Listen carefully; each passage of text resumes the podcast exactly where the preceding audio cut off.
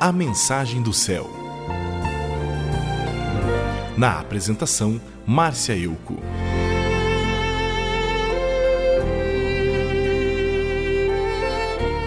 A maioria de nós já ouviu falar da história de Jó. Se você ainda não sabe quem é ele, leia na Bíblia o livro de Jó. O texto conta que ele era um homem íntegro, correto, temente a Deus e que se mantinha afastado do mal. Deus o abençoou muito e ele era o homem mais rico do Oriente. Ele tinha dez filhos e a sua família vivia em harmonia. Jó tinha tanto respeito por Deus que sempre estava intercedendo por seus filhos, pedindo a misericórdia de Deus por eles, caso desatentamente tivessem ofendido a Deus de alguma forma. Bem, num certo ponto da história tem uma grande reviravolta e Jó passa por sérias provações afligidas por Satã. Além de perder todos os seus bens e todos e todos seus filhos morrerem, Jó também fica muito doente e depressivo. Entra então em cena três homens que se dispõem a consolar Jó em sua angústia. Porém, o rumo da conversa se torna um flagelo ainda maior para Jó pois eles começam a responsabilizá-lo por tudo o que está acontecendo, afirmando que Jó é pecador e está sendo castigado por Deus. No ápice de sua amargura, Jó confronta os seus amigos e depois intimida Deus a se apresentar a ele e lhe dizer qual o motivo do seu sofrimento. Bem, Acontece que Deus não nos deve nenhuma satisfação acerca do nosso sofrimento. Mas, se insistimos em pedir respostas, deveríamos perguntar por que Ele não nos consome e extermina, sabendo que somos tão pecadores. Após muitas afrontas de Jó, Deus se manifesta a ele e fala do seu cuidado com toda a criação, inclusive com os homens.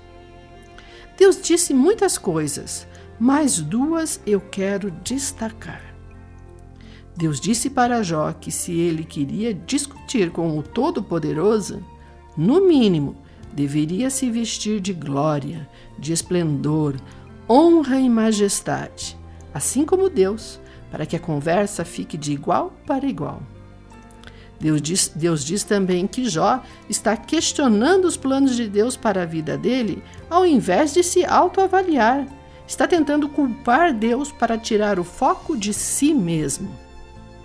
Seria fácil culpar Deus ou o diabo por nosso destino. Assim, a responsabilidade do rumo das coisas não seria nossa. No entanto, esse esplendoroso e poderoso Deus nos deu a liberdade de escolhas.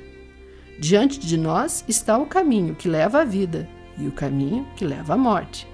Sabemos muito bem qual devemos seguir. Bem, após receber o sermão de Deus, Jó se arrepende, diz que falou sobre coisas que não entendia, que retira o que disse e que está arrependido. E quanto aos homens que estavam acusando Jó, Deus diz que eles só receberão perdão se Jó, aquele a quem eles estavam insistentemente acusando, intercedesse por eles junto a Deus. Bom, Jó orou por eles e o Senhor aceitou a oração de Jó. E porque Jó os perdoou, Deus também o perdoou e lhe restituiu tudo o que havia perdido, inclusive os filhos. Aliás, o Senhor lhe deu o dobro de tudo que tinha antes.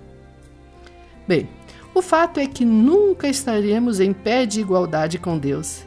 Ele é o Criador e mantenedor de tudo. Nós somos apenas criaturas. Não temos a glória que ele tem, não temos a majestade dele. Ele é o Rei, nós somos os servos. Temos sorte por ter a sua misericórdia, e isto é muito, muito mais do que merecemos. Seja abençoado, em nome de Jesus.